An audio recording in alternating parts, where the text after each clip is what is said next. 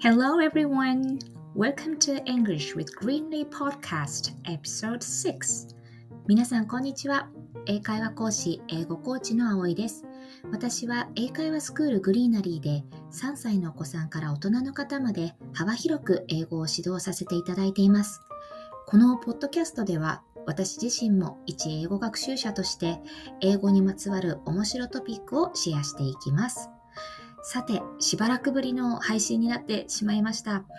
実はこの2、3週間ですね、下、下の上に、下、タンですね、下の上に口内炎ができてしまって、ものすごく痛かったんです。もうあの、食べるのも話すのも辛いといった状況で、まあ、あの、レッスンはしていたんですけれども、やっぱり不思議なもので日本語を話していると、なんとなくこう、まあ大丈夫なんですけど英語を話さなければいけないとなると下の舌を結構やっぱ使うんですよね筋力もなのですごく辛かった はい。この数週間でした。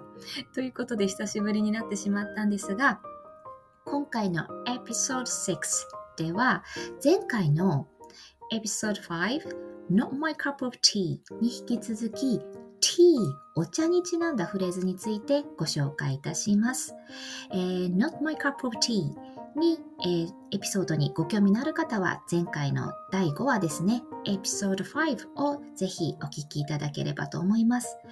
では、今回のフレーズは Not for all the tea in China Not for all the tea in China です。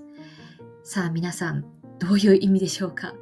今回は単語として All the tea in China 中国のすべての全部のお茶という言葉が出てきましたがこれに not 一番初めに否定がついているので否定の意味になるんですよね。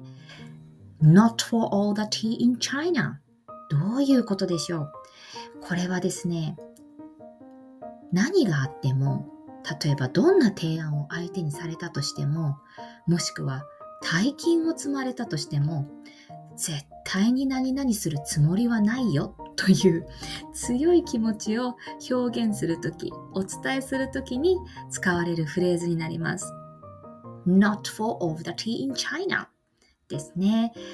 では、なぜ all the tea in China 全部のすべての中国のお茶？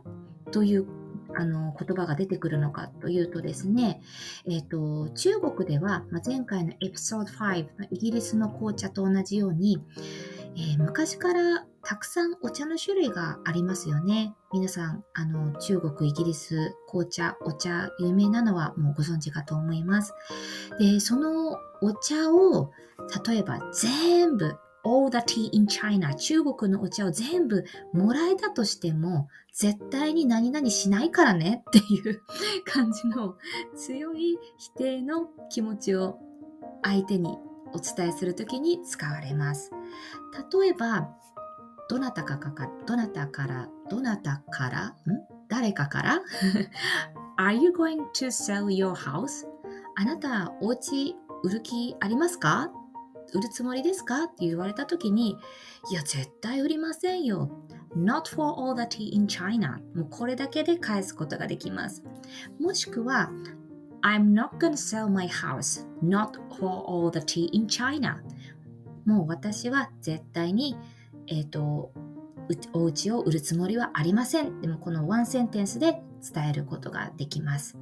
さて、皆さんの Not for all the tea in China は何ですか？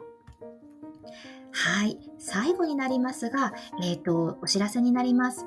9月と10月限定で短期コーチングモニターを限定2名様募集中です。で、今月9月スタートの枠はすでにあの、満席となっております。ありがとうございます。なので、10月スタートの枠は現在募集中です。英語コーチングコースにご興味のある方は、概要欄にリンクがありますので、ぜひチェックしてみてください。はい。では、まあ、英語学習はですね、孤独で細長くこう辛い道ではあるかと思うんですけれども、こういった形で英語の何かしらの面白トピックを皆さんにお届けできてできればと思っております。はい、次回も聞いていただければ大変嬉しいです。Thank you for tuning in, and I'm super looking forward to talking to you next time. ありがとうございます。Talk to you soon. Bye.